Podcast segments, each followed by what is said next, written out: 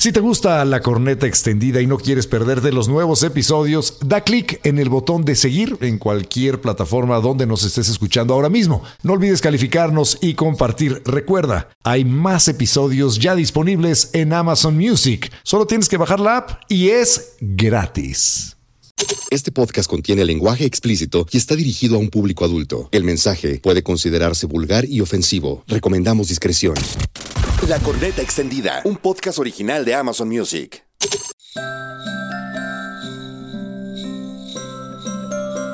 Querido Santa, te extrañará que te escriba hoy, 26 de diciembre, pero quiero aclarar ciertas cosas que me han ocurrido desde el primero del mes, cuando lleno de ilusiones te hice llegar mi carta en la que te pedía que me trajeras una bici, un tren eléctrico y una consola de juegos, además de un par de patines. Quiero comentarte que me maté estudiando todo el año. Tanto que no solo fui el primero de la clase, sino que saqué puros dieces en la escuela.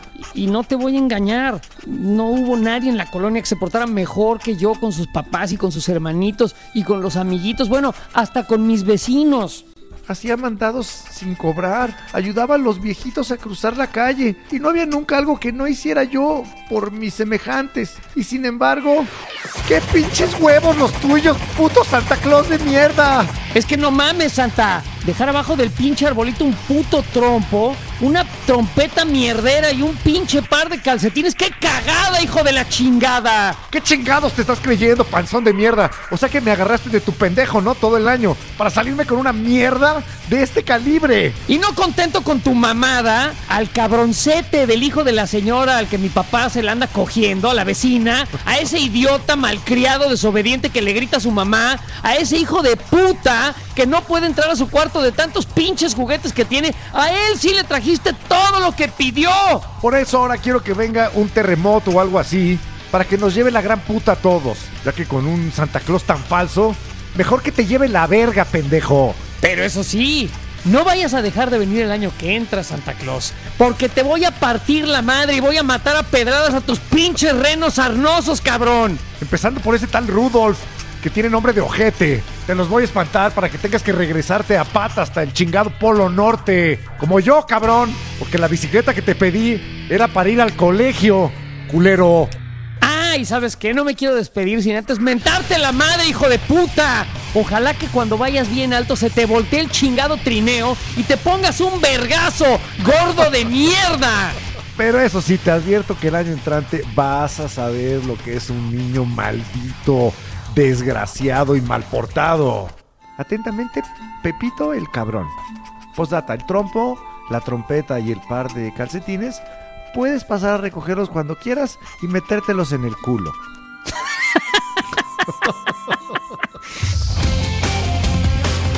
Que chinga su madre Santa Claus, luego no trae lo que le pides, cabrón. De veras son mamadas. A mí, ¿sabes cuántos pinches suéteres feos me trajeron? Bueno, mira, la verdad yo era un niño muy consentido. Me traían todos mis juguetes, pero también me regalaban unas mamadas que no había yo pedido y que no quería. Eh, y, y sobre todo, ¿sabes qué? El Santa Claus de, de otras familias, ¿no? De las tías y así. Que te traía chingaderas horribles, cosas Que te- feas. Cuando, cuando pasabas Navidad en casa de, de alguna tía Sí. o abuela y ¡ay, llegó Santa Claus, niño! niño", Y decías, esta mamada yo ni la pedí. ¿Esto ¿Esto pedo?". qué es, güey? Yo no quería esta mierda. Otra vez una puta memoria. Un juego cagada, Además, con güey.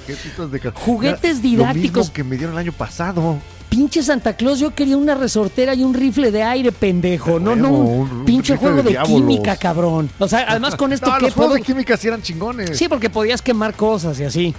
Sí, sí, era divertido. Sí, Se podía sí. jugar y, y destruir al mismo tiempo, que pues es parte de la diversión. durante muchos años me pregunté qué chingada madre tenía Santa Claus en contra mía, que me traía cosas que yo no quería. Este, me traía, por ejemplo, libros y suéteres que yo no había pedido, y no me traía los dulces que yo quería, y no me traía los juguetes que yo había deseado y pedido. Pues miren, damas y caballeros, sean bienvenidos a este podcast navideño, en el cual eh, vamos a analizar un poco de las cosas buenas y malas y los orígenes de la Navidad, que son unas cosas muy extrañas, de dónde Sí. provienen estas fiestas por todo el planeta. Pero antes, tenemos que enfrentar este toro por los cuernos, güey. O sea, es Sí. algo de lo que hemos estado hablando los últimos días y, y no estamos muy seguros de cómo hacer esto. Porque ustedes saben que la Navidad eh, encierra ciertos misterios y ciertos Mm. secretos. Ya no te no le hagas tanto a la mamada. Aquí vamos a hacer una Navidad para adultos. ¿Y saben qué? Espérate, Si espérate, está- espérate. No, pero, pero es que no sabes si de repente se puede si- meter a alguien y escuchar. No, si tienen un niño escuchando este podcast, este, sáquenlo del cuarto. No oigan el podcast ahorita. Y si tú, pinche niño o pinche niña, estás oyendo este podcast, deja de oírlo, cabrón o cabrona, porque no es para ti. Es para es adultos, chingada madre. Esto es ¿Ok? para- Sí, sí, sí. Esto es para adultos. Y vamos a decir una bola de vergaridades de la Navidad que tú no tienes por qué saber, así que apágalo ahorita, cabrón. Eh, padres de familia, atención, atención. Este, este es el momento en que todos los niños que estén oyendo este podcast Se van, a, la, verga. Exacto, no pueden estar oyendo este podcast. Ya, la chingada, niños y niñas. Digo, perdón, pero no hay ¿Cómo otra manera de decirlo. Esto, qué chingonería. ¡A No hay otra manera, güey. Ya. Amo la modo.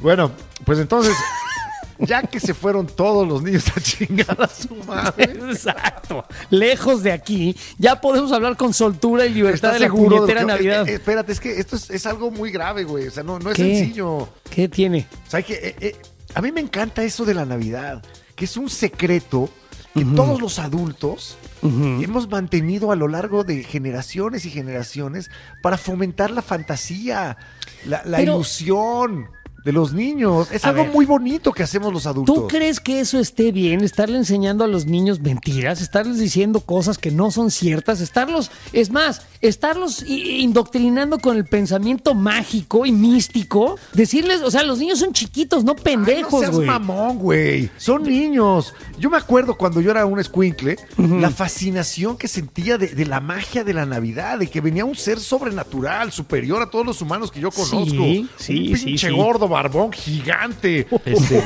en un trineo. Que venía que volaba. volando con animales y, y que realizaba el milagro de entregarle de juguetes a todos los niños de todo el puto planeta Sí, en la sí. misma noche. Yo también Digo, lo hay que estar medio pendejo para tragarse eso, ¿no? Eh, bueno, es que estás chiquito, estás chiquito y, eh, si, si los adultos en quienes confías para te- que, que te expliquen cómo funciona el chingado mundo, te están diciendo que en efecto hay un gordo que vuela en un trineo desde el puto Polo Norte y que en una noche le reparte juguetes a todos los niños del mundo, este, pues entonces les, les crees, güey. Mira, a mí me la hicieron tan, tan, tan, este, mágica la Navidad, Chingón. este, que sí, o sea, que se subía mi jefe al techo de la casa y, y hacía los ruidos de las patas de los renos y, ah, ya duérmanse porque ahí está en el techo, no mames. Y entonces ya llegaban los regalos y no podías abrirlos hasta la mañana siguiente. Bueno, llegaron tan lejos, este, en mi casa, que con unos botes de cemento, mi papá hacía en el jardín de la casa, en el pasto, las huellas del elefante de los Reyes Magos, güey. Y habíamos puesto agua y comida y paja para lo- el camello y la chingada. Y salía a las ¿Y 3 no de te la mañana mi encantaba? jefe. ¿No te me imagino que maravillabas? ya pedo, salía y hacía las huellas y la chinga con una hueva espantosa y tiraba el agua. Y entonces al otro día estábamos, puta, no mames, llegaron, güey, ahí están las huellas, uh. O sea, era divertido, sí. Y además pero- tenías evidencia. O sea, Sí, te estaban claro. engañando, ¿no? Te estaban engañando. de parte de tus papás. En mi casa hacían lo mismo. Una vez apareció hasta estiércol, que era de uno No de me los digas, renos. te dejaron estiércol, es lo que te No, merecías no de era para. eh, dije, ay, cabrón. se- Para no, Eduardo. No, no, pendejo, es tu regalo. ¿Y a Luis que le dejaron meados? O sea, no sé. A Luis unos pinches juegos chingoncísimos. Y a ti, pa' caca. una zurrada de. ¿De, dónde sacaron estiércol tus No papás? tengo la más remota idea. Probablemente de mi cerebro. Pero bueno. Wow. Eh, y, ta- y también estaban las galletitas, ¿no? Y la, y la leche Sí, que dejabas sí, ahí para sí, que. Santa se le echara. ¿A quién? A- la, la leche, cabrón. A, la señora de tu casa, güey, ¿o qué? No, a la ¿De señora? Claus. A, la, señora, Claus, güey. Entonces tenías estas evidencias y, y te hacían creer a pie juntilla. O sea, estabas totalmente convencido de que así era la realidad. Y era mágico y maravilloso. Sin embargo, yo ya que me volví adulto, entendí que la verdadera magia de la Navidad es ese esfuerzo que hacen los papás pedos Ajá. Para, para, y- para generar eh, eh, esta ilusión en los niños, ¿no? Para que vean esta felicidad. Tú, lo hiciste, digo, tu hija ya no es tan chica, este, me imagino que ya se no oye este podcast además porque ya se les dijo que no es para ellos, este, pero ya, ya, ya sabe que cómo funcionan Con, las con cosas en pasó el una mundo, cosa ¿no? muy, muy extraña, porque eh, yo desde niño, desde niña, le empecé a tratar de formar un pensamiento, un, cerebro crítico, que, se fijara, que verificara, que no se quedara con... con- entonces, de- desde muy chiquilla, un día me arrinconó y me dijo, pues bueno, a ver, papá, es que Santa Claus está muy cañón que exista. Dime, ¿eres tú o no eres tú? Eh, Sí, soy Santa ¿Tú Claus. ¿Te fuiste volando en tu trineo? Sí, ¿Tú soy yo. crees, mijita? ¿Y te Y fuiste? se- no, se me encabronó y ya lloraba y decía, es que es una pregunta muy sencilla, nada tenía como 8 o 9 años. Nada más dime sí o no y ya. Pues sí. Y se- la verdad, pues sí. Y duró poco el gusto. No mames, se echó a llorar horrible. pues sí. se le cayó la ilusión. Pero yo me sentí muy orgulloso de que ella lo razonara, de que Yo ella la, llegara. la verdad es que nunca les fomenté eso a mis hijas. Digo, disfrutaron de su Navidad. Y creo que una Navidad me dijeron, eso no es cierto, Santa Claus no existe. Y les dije, pues no. Chingón, No, en ya. efecto, Puta, ya no existe. alivio. Pero no lloraron, ¿eh? Oye, ¿tú sabes por qué se le llama a Santa Claus Papá Noel? Mm, digamos que sí, pero a ver, ¿por qué? Porque el que paga los regalos es papá, no él. Correcto. Bueno, a veces es papá, a veces es mamá, o sea, no importa, aquí ya sabemos que Noel. las familias, sí, sí, Noel. Ahora también te voy a decir una cosa, ahora se esfuerzan más los papás en seguir con estas mamadas, con los chingados putos duendes esos que hacen travesuras que me zurran, me cagan. ¡Putos elfos de mierda! Yo no sé quién fue el culero al que se le ocurrió esta idea Negociazo. brillante, Sí. negociazazazo, de vender unos pinches muñequitos de trapo con gorrito de duende, que además tienen todos nombres y, y- y la y personalizados y luego les tienes que comprar que su mascota, que su pinche tiendita donde Sí, duermen, sí, sí, su carrito en el que se mueven. Y bueno, son unos productos muy bonitos. Para quien no tenga hijos, agárrense culeros. Esta es la peor mamada de la Navidad. Porque los pinches elfos vienen con un como salerito que trae recortes de papel, una pendejada. Pero si el niño decide echarle con el, este salerito unos papelitos al puto muñeco en la noche, lo, entre comillas, activa. Lo imbuye con vida propia. Entonces la chingadera, supuestamente en la noche, cuando nadie lo está viendo, empieza a hacer travesuras, ¿no? Y te tienes que pasar todas las noches ideando qué pinche travesura nueva va a ser la chingadera hoy en la noche. Y, no creen que el culero del elfo estás. llega el, el 22 de diciembre. No, No, no, llega no. el primero de diciembre. Es un puto mes de estar pensando, a ver ahora qué mamada tiene que hacer el elfo. Yo me pasé noches viendo tutoriales en internet, buscando diferentes ideas. De Hice veras. cuerdas con mis corbatas. Wow. Hice di- dibujos con espuma de rasurar por, por las ventanas. Le puse bigotes a los cuadros donde estaban fotos de mi hija. Oye, hiciste Lloró, la por cierto, la de- cuando vio eso. Hiciste- ¿Qué hiciste? A ver, perdón, ¿cómo le hiciste llorar con qué? puse, agarré eh, sus cuadros, fotos de, de- de ella que estaban en, en un eh, portarretratos y con un plumón les puse bigotes y, y- y barba. Se me hizo muy cagado y en la mañana llego y la niña llorando. Y, y fue el pinche duende. pues, eh, ah, fue el duende, fue el elfo. Es una un- mierda. es una mierda. Así ¿Y qué es, haces es que una tu hija agarra unas travesura. tijeras y lo corta a la mitad? Pues chinga tu madre, pinche elfo, cabrón. No, lo amaba y, y se despertaba de verdad todas las mañanas a ver ahora qué travesura había hecho. Se había sacado todas las cosas de, la despensa de la cocina y ha hecho un castillo. Se había col- colgado velas de las lámparas. ¿Nunca se cagó en la alfombra el elfo? No. ¿Nunca llegó pedísimo y arrancó las cortinas o algo?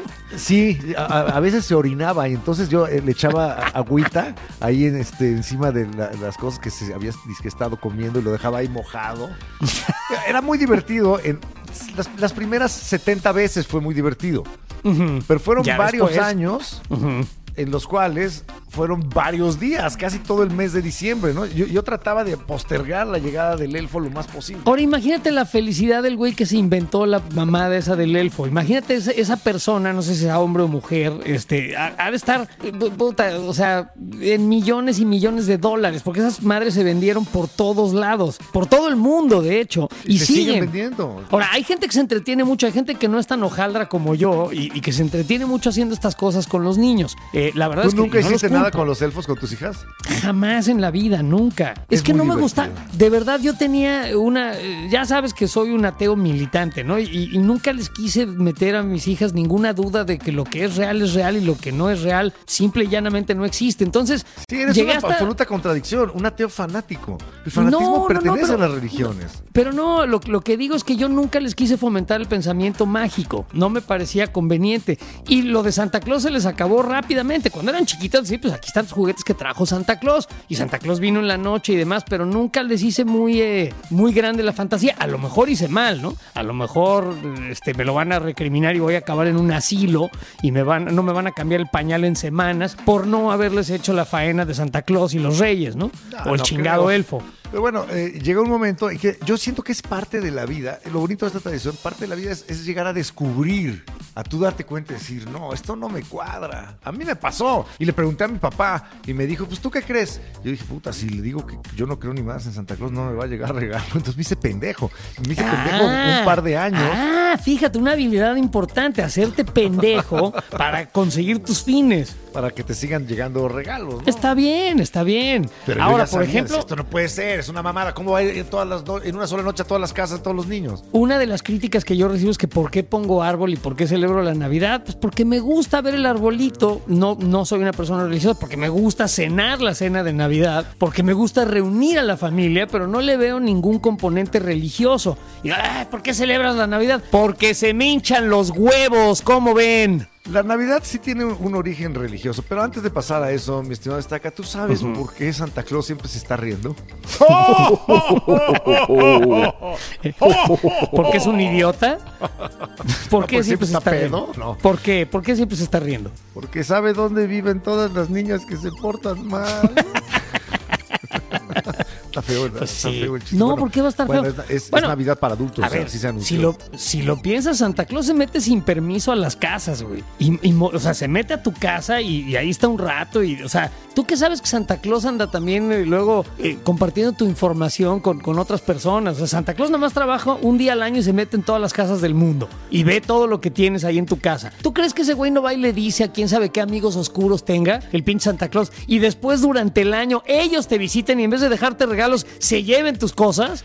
Aparte, el culero te observa todo el año para saber cómo Además. te portaste. O sea, no solo Dios y el Espíritu Santo te están espiando, también el pinche Santa Claus. Exacto. Entonces, pues, todo el tiempo traes aquí una audiencia gigante. ¿Se juntarán? Si te, la jalas o no. Se juntarán el niño Dios y el Espíritu Santo y Santa Claus y los reyes. Puta, este güey otra vez se la está jalando viendo ese video de su amiga. No, este Chingada no hizo ni madres de televisión, de, de tareas, se la pasó viendo la televisión, este, viendo TikTok, un huevón. Encima le robó el sándwich a su compañerito. No le voy a traer ni madres. Pero bueno, Así a ver. que, nada. Esto, eh, llevamos un rato hablando de Santa Claus y, y de esta tradición navideña que es moderna y que nos han impuesto eh, a través de los años una serie de, de entidades, no solamente personas, sino entidades corporativas, y nos han formado esta imagen de los renos y del güey con el traje rojo. Y bueno, por, por el otro lado está la Iglesia Católica que nos enseña el nacimiento de Cristo y este, los pastorcillos y la Virgen y el buey y el burro. El buey y el burro nunca me quedan muy claros. ¿Por qué tenía que haber un burro detrás? Ahí está la Virgen y un burro ahí echado. En el, en el nacimiento de En el Belén. nacimiento. Sí, y luego el burro era Porque gigante. estaban en un establo, güey. ¿Qué onda Por con las que proporciones? Había sémilas, había bestias de carga. Pero ¿por qué las proporciones? El burro era gigante y María era chiquitita y lo veía con unos ojos de miedo. Yo tenía una María que además tenía, estaba medio visca. Una Virgen María, Una, una María, sí, una Virgen María, sí, no, no tenía ahí una María en mi casa. una galleta. Nadie se llamaba María en mi casa. déjalo, déjalo ahí. Déjalo ahí, no le muevas, güey. Ok, tú sabes. Déjalo de ese pinche tamaño, cabrón. Ya, güey. Yo nomás digo, ¿un mole, doña María? No, no, no, no, no. Una Virgen María, una Ya figurita de entendí, barro. cabrón. Bueno, eh, también en el nacimiento de Belén se rumora, cuenta la leyenda, no sé en qué versículo de la Biblia aparece o en cuál de los evangelios, se rumora que ahí había un guajolote. En el, en el nacimiento. Es, en el nacimiento. Y que eh, después del alumbramiento de la Virgen María, vaya paradoja. Sí, que, que la Inmaculada Concepción, ya la conoce. ¿no? oxímoron. Ujú. Bueno, después de, de- de que dio a luz María, el guajolote dijo, oye, ese niño está re feo. Y entonces por eso cenamos pavo. Eso no es cierto, güey. Puta, qué bebé tan culero. ¿Ah, sí? y que se cargan al pinche Entonces, guajolote. Dos mil años tragando pavo todas las navidades. y todo el ¡Qué niño tan culero! ¡Tan feo! ¡Está espantoso! ¡Tiene cara de vender! Ya, cabrón. Bueno, es un, es un pavo imaginario, güey. No existió ya. Bueno, ¡Llegó el pavo! ¡Ya! vamos a, a- a revisar rápidamente esta, Eso es imposible porque el, el guajolote es un animal americano. Sí. Antes, en la antes de, de- de que llegara Colón y, y de la conquista, No había pavos en Europa. celebraban con cordero en la, Correcto. en la Nochebuena. O No cabra. Con, no con pavo. Pero cuando empezó a llegar eh, este, el guajolote al viejo continente, era considerado una gran delicia, un manjar.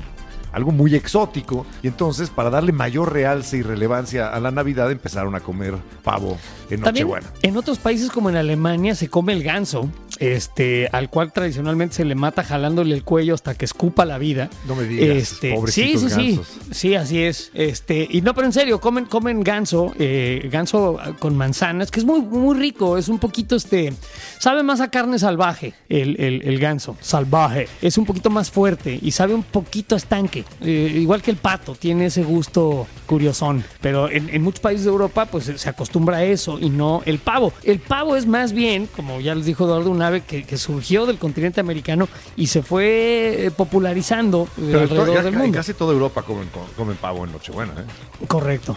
en todos lados. Pero bueno, eh, esta, esta noción, que a lo mejor es un poco fake news o no, de que a Santa Claus, como lo conocemos, con su traje rojo y sus botas negras y su cinturonzote y su gorra y su barba blanca, eh, lo inventó Coca-Cola. Pero eh, sí y no. Coca-Cola popularizó muchísimo la imagen del Santa Claus, ese vestido de rojo. Eh, se apropiaron, digamos, de la idea y de la imagen de Santa Claus, pero viene de mucho más atrás y de mucho más lejos la tradición de Santa Claus. De hecho, el Santa Claus original viene de Holanda.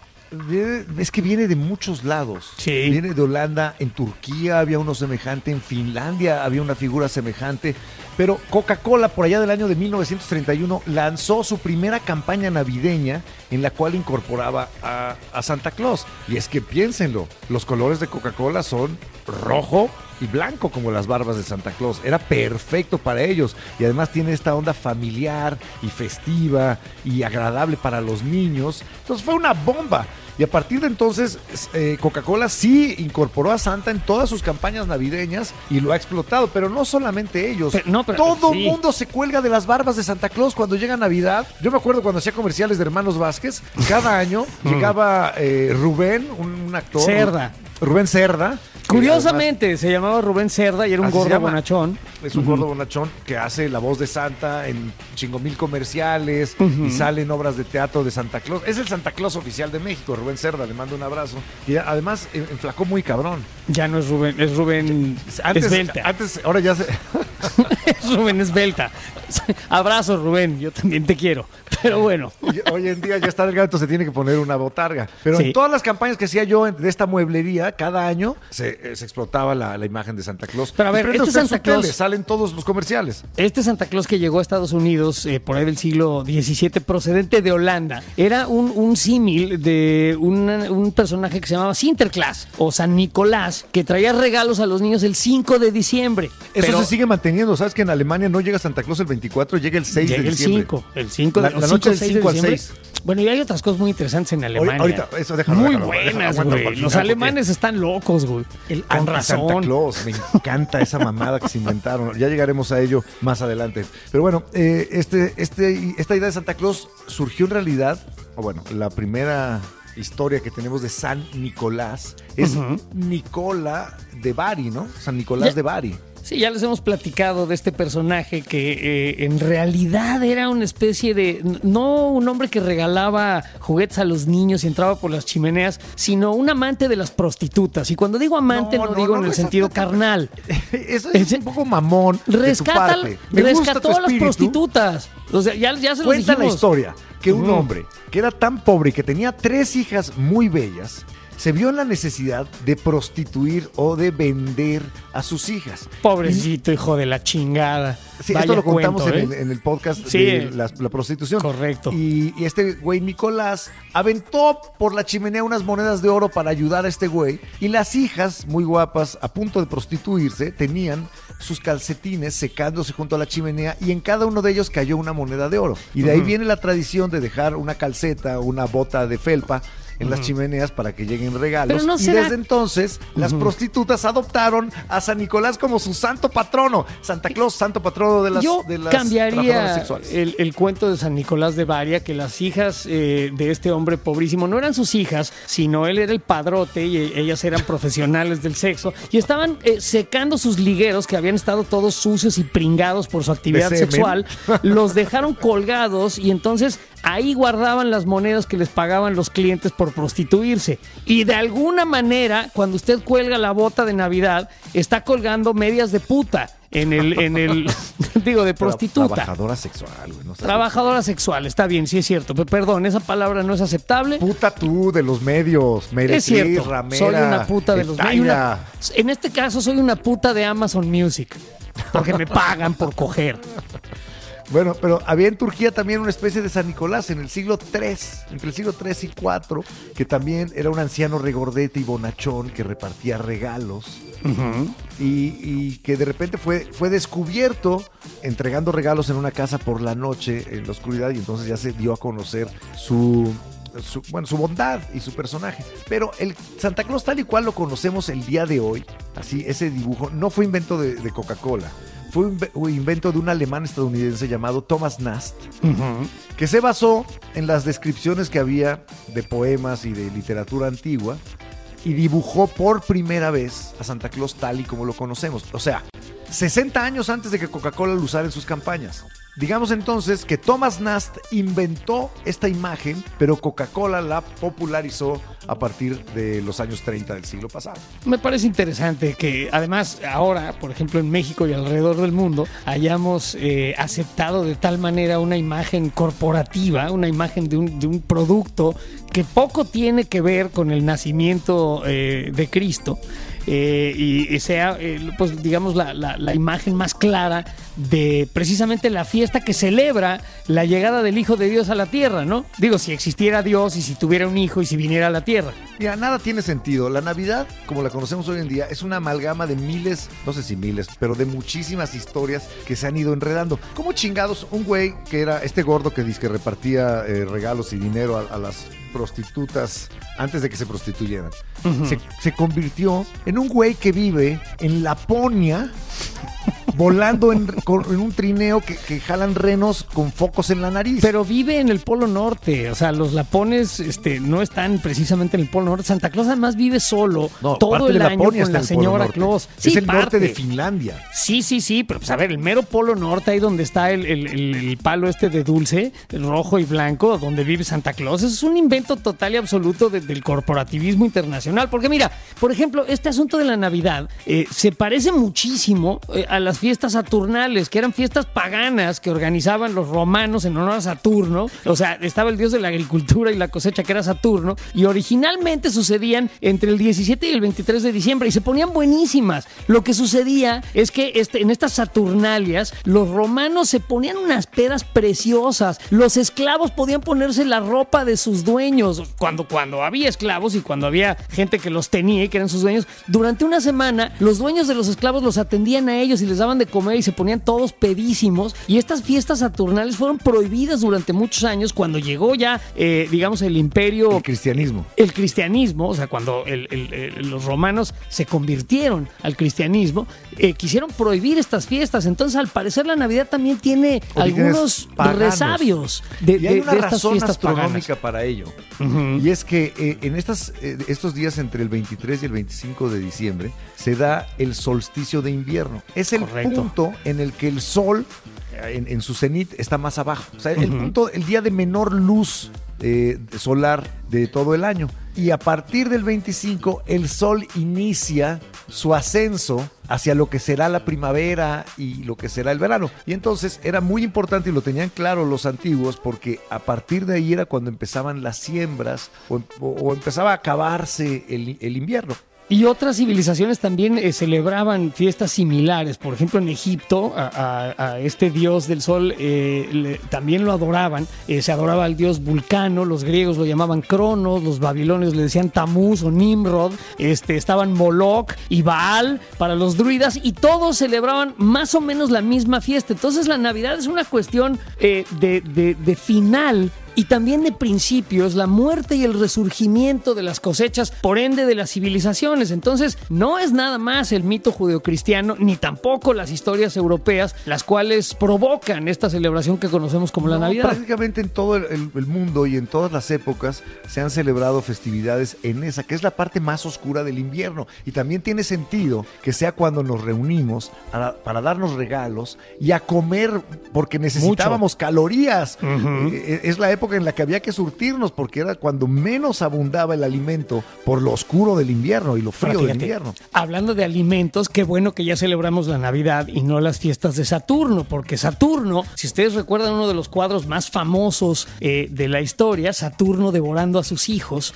era un devorador de niños y, y esto simbolizaba pues el crecimiento, ¿no? Tenía que comerse a sus niños. Cuando era Cronos, devoraba a sus hijos según nacían. Y bueno, pues en algunas culturas se sacrificaban niños en las fiestas que ahora son la Navidad, eh, precisamente para eh, venerar a Cronos, que, que acababa con el año y, resurgía una vez más. Entonces, niños, tengan, digo, yo sé que no están oyendo esto, pero díganle a sus niños este pequeño dato para que sepan que la Navidad la verdad es que les favorece. Ahora les traen juguetes, antes se los chingaban y se los comían. Ahora, ¿cómo llegó la Navidad tal cual como la conocemos? Primero que nada, pues los romanos la popularizaron, ¿no? La religión, siempre es la religión. Ellos dijeron, queremos eh, homologar, necesitamos algo representativo y entonces se inventaron los nacimientos. Sí. Las figuritas de Jesús, que era una representación que todos te podían tener en su casa de los pasajes bíblicos más importantes, el nacimiento mismo de Jesús. Y ellos estaban tratando de promover el cristianismo. Una cosa muy extraña, porque unos siglos antes crucificaron a Jesús.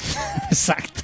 Pero de pronto, quién sabe por qué eh, se les ocurrió que pues, mejor vamos a abandonar a nuestros dioses eh, de toda la vida y ahora vámonos con el cristianismo. Misterios de la historia de la humanidad. Pero Pues luego- en, re- en realidad se trataba de, de concentrar todo el poder o concentrar toda la ideología en un solo Dios, pero acuérdense que ta- también precisamente la religión católica es el sincretismo de muchos, de, muchas religiones politeístas que fueron, digamos que, sintetizadas y, y- y, eh, aglutinadas en una sola creencia, en un solo Dios. Pero es que se puso- eh, llegó uno más verga, güey, porque primero en las Saturnales y eso, en las fiestas paganas de, de la antigüedad, se celebraba al sol. Correcto. Pero una vez que se cre- creó el cristianismo, pues llegó el papá de todos, el creador del sol, güey. Correcto. Entonces, así surgió la Navidad tal y como la conocemos el día de hoy. Pero, ¿cómo llegó hasta nuestro bonito país? Sí, llegó Bueno, hasta nuestro país.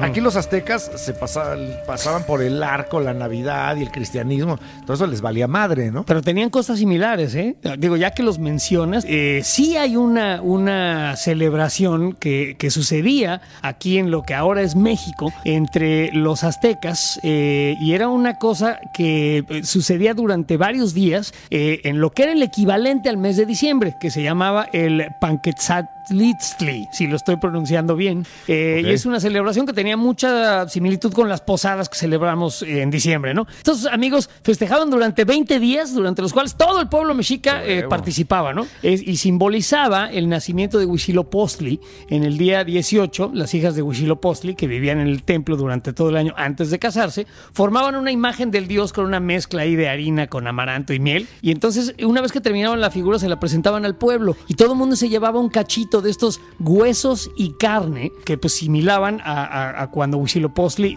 eh, había matado a sus 400 hermanos y los había comido al nacer. Y bueno, pues luego todo el pueblo realizaba un ayuno y solo podían comer este pan. Y después, esta es la parte más bonita, llevaban eh, a dos esclavos y dos prisioneros y los sacrificaban y hacían una, una bonita procesión recorriendo ocho estaciones que se parecen a las paradas que hace la fiesta de la posada tradicional que No nos viene de. Europa. Las, sí. las caídas de Jesús en el Calvario. Las- exactamente. No, ¿qué estoy diciendo? Eso no tiene nada que ver. No, eso es otra cosa, No, pero son las, las las- casas en las que va tocando la Virgen a ver si le abren. Oh, A ver si le abren. posada. Y nadie le da posada hasta la última, ¿no? Donde ya le abren eh, y entran los santos peregrinos. Pero curioso, ¿no? Que haya una fiesta tan similar, que haya eh, eh, existido en, en lo que ahora es México y que haga que también nuestra cultura pues haya reaccionado de manera positiva al asunto de las, bueno, no nuestra cultura, la cultura de los que entonces poblaban lo que ahora es México, hayan reaccionado de manera positiva ante una cuestión como las posadas, ¿no? Que tienen que ver más con la tradición eh, cristiana. Bueno, pues los españoles ya sabemos que trajeron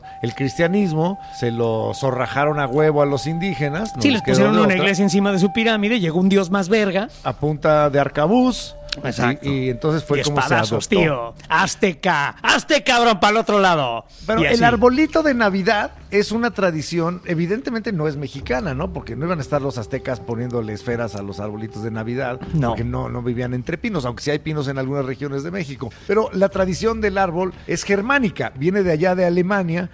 Se calcula que por ahí del siglo VII o el siglo VIII, eh, el árbol significaba el universo. Y ponían distintos, eh, distintas bolitas, distintos adornos que simbolizaban distintos dioses paganos. Y eso se convirtió hoy en día en las esferas. Las esferitas de Navidad en realidad están, eh, tienen una raíz muy, muy pagana, ¿no? Se popularizó por toda Europa, pero finalmente llegó a México por la vía más extraña. Esto sí me sorprendió eh, encontrármelo. Lo trajo el arbolito de Navidad, la tradición Maximiliano de Habsburgo. Exactamente. En 1864, con su esposa Carlota, llegaron a la ciudad y trajeron esta tradición de poner arbolitos de Navidad. Y evidentemente en las casas más encumbradas de este, Ah, claro. que, que- que participaban de las fiestas del emperador, pues se empezó a popularizar este asunto de tener el arbolito. Ahora, cuando se llevaron a Maximiliano al Cerro de las Campanas y le metieron unos balazos en el pecho, se acabó la moda de tener arbolito en la casa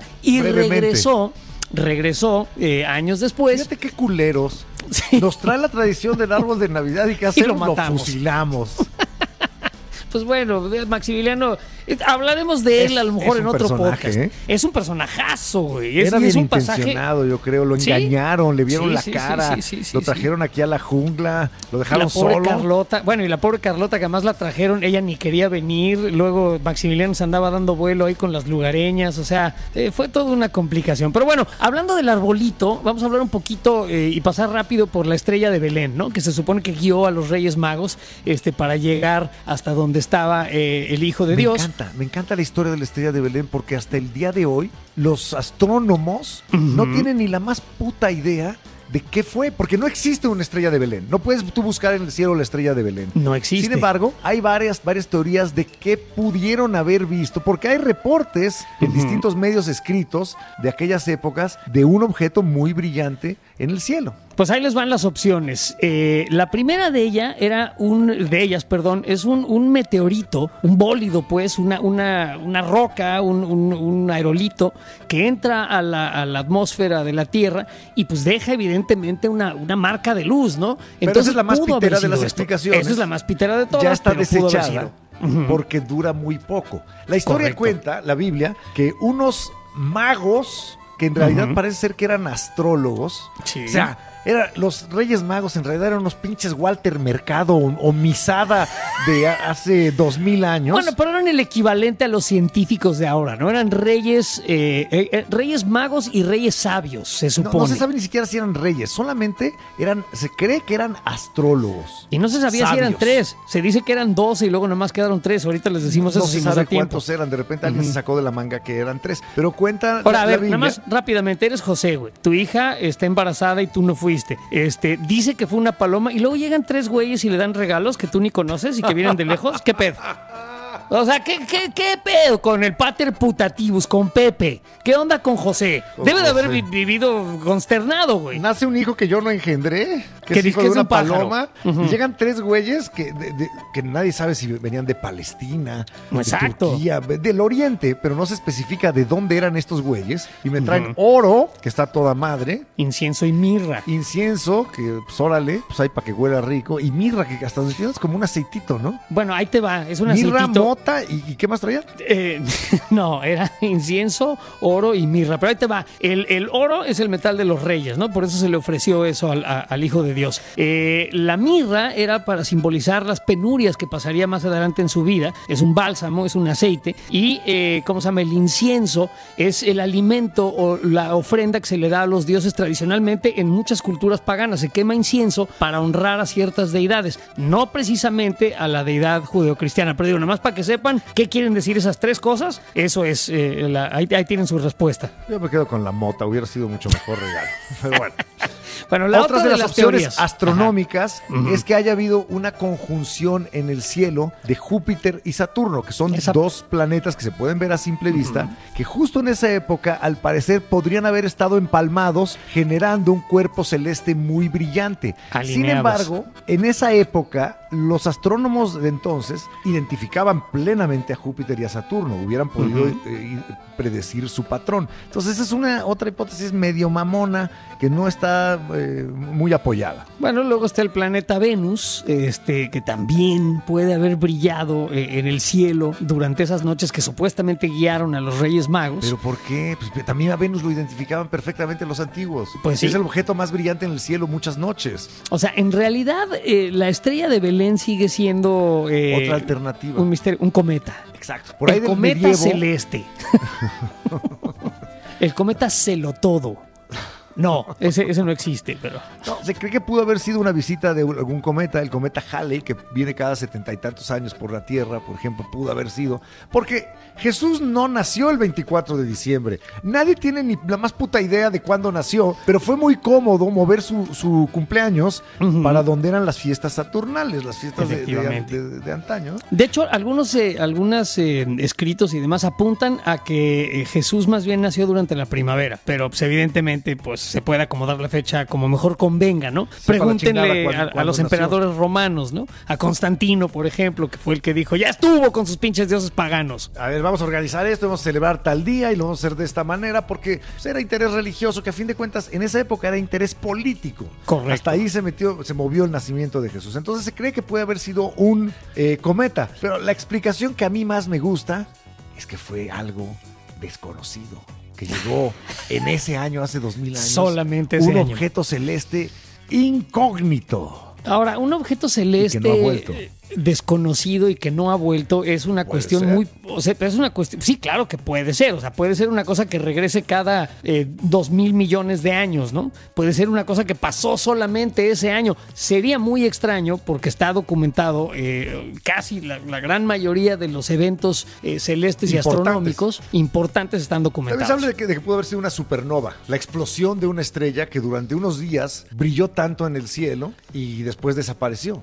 Y también es está otra la posibilidad de que sea una mamada y un pinche invento que se Un sacaron choro. de la manga, ¿no? Un choro mareador. Pero bueno, hablando de choros mareadores, vámonos a, a- a las partes más divertidas de la Navidad. Yo quisiera regresarme a Alemania, Los- que los hace Reyes rato no pude no, llegar. los vamos a terminar. ¿Qué les quieres hacer?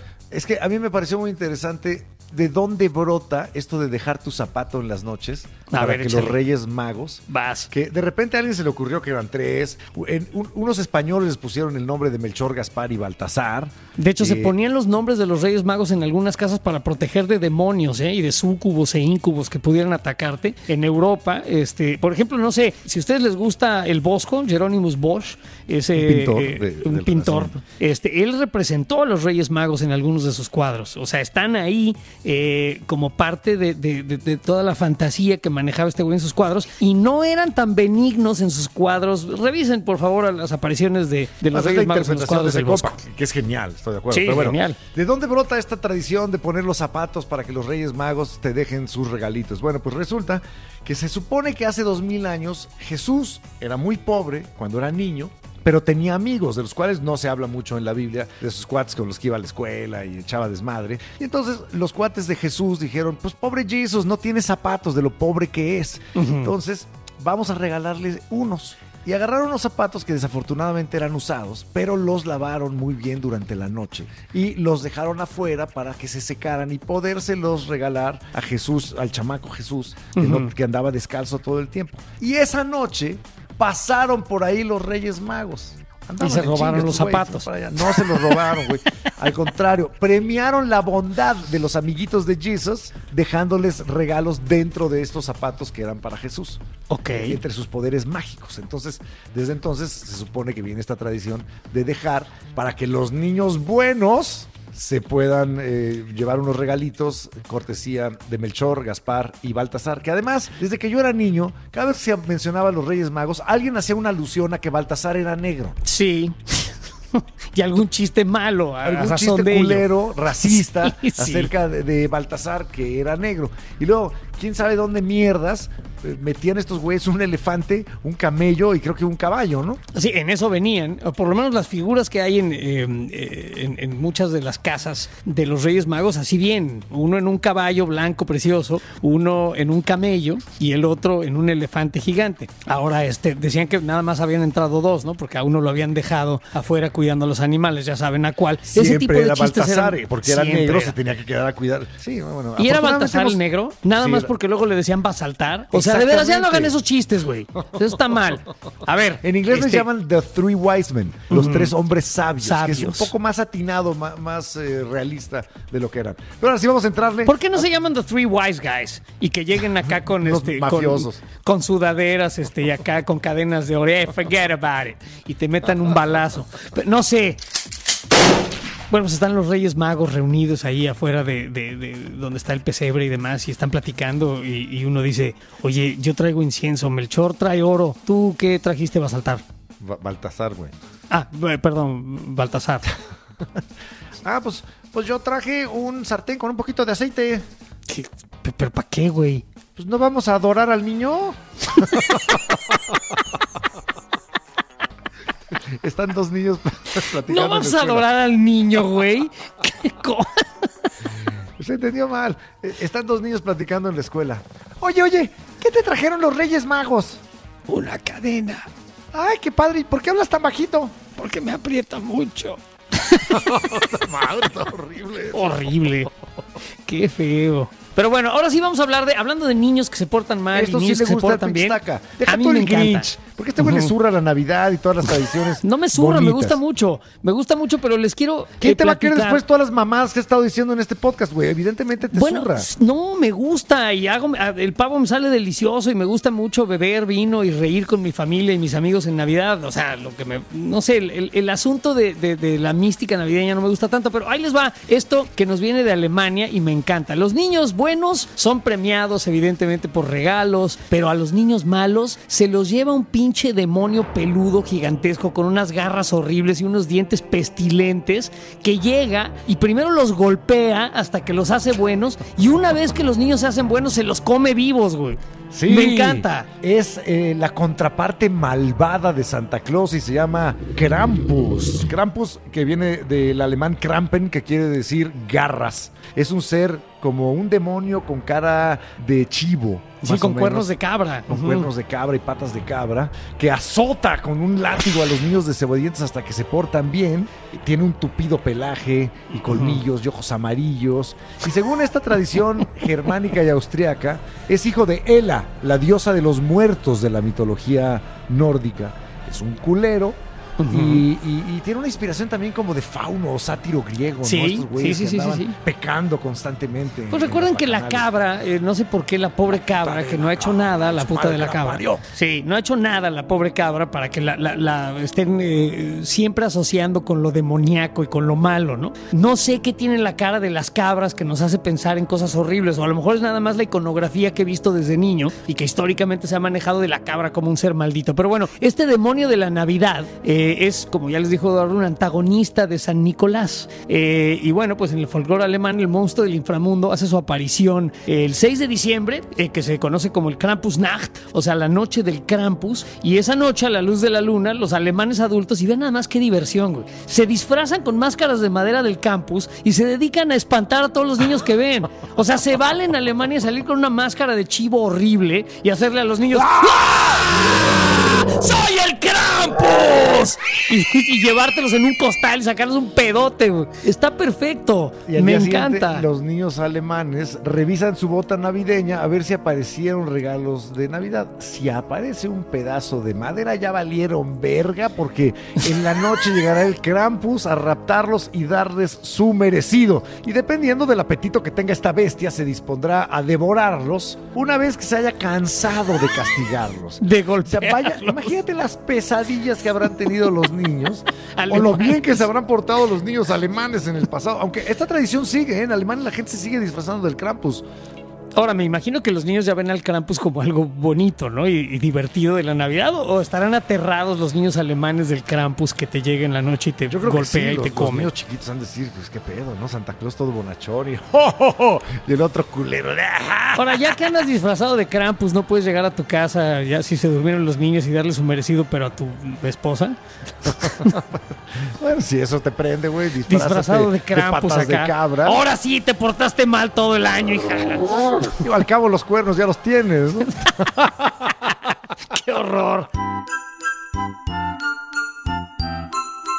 Pues a mí me gusta esta tradición navideña del Krampus y la verdad es que después de hablar tanto de la Navidad, eh, creo que voy a, repensar mi postura acerca de la misma porque eh, me gustó, ¿eh? Me gustó y, este año cuando haga mi pavo y cuando esté en mi cena y vea mi árbol recordaré toda la, información inútil, sí, pero entretenida que, que hemos eh, revisado en este podcast de la Navidad para adultos. Y si hubo algún pinche niño o niña que estuvo escuchando esta mamada, te va a castigar el puto Krampus, cabrón y cabroncita, porque no tendrían por qué haber oído este programa. Esto es para adultos. Chingada Y madre. adultos de mente amplia, ¿eh? Porque luego hay unos que, ay, se espantan, ay, Ay, dicen unas cosas horribles. Dijeron no sé Ay, qué. a la verga. Pero Todo. antes, antes de eso, déjenme decirles que de verdad, con todo cariño, la corneta extendida les desea una muy feliz Navidad, que la pasen de poca madre con su familia, pónganse hasta el culo si eso es lo que les gusta. Mira, aquí sí podemos decir esto. Sí, Beban sí, sí. sin moderación alguna, si es lo que se les hincha un huevo hacer. Cojan debajo del árbol. Sí, sí, sí. Cojan debajo del árbol. Es, es muy recomendable. La luz del árbol hace que las nalgas se vean muy bonitas. Y recuerden, esto es una festividad pagana en realidad. Sí. Hay que pecar. Correcto. Hay que Además, gozar, darle les voy a recordar lo que dice eh, Cristo. O sea, si estamos hablando tanto del Hijo de Dios, pequen, porque si no morí para nada, no mamen. Me parece una muy bonita recomendación. Feliz Navidad a todos, ¿eh? Feliz año nuevo. Pásenla o lo A, bien. to- a toda madre. Merry Adiós. Christmas. Besitos. Frohe Weihnachten.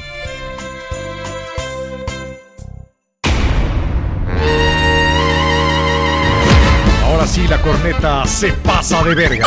La corneta más dura y penetrante que nunca. Totalmente libre de censura, libre de comerciales. Justo como la pediste. Siéntate y disfruta de la corneta dura y cruda. La corneta extendida. Con Eduardo Videgaray. Y José Ramón San Cristóbal, el estaca. ¡Sí, güey!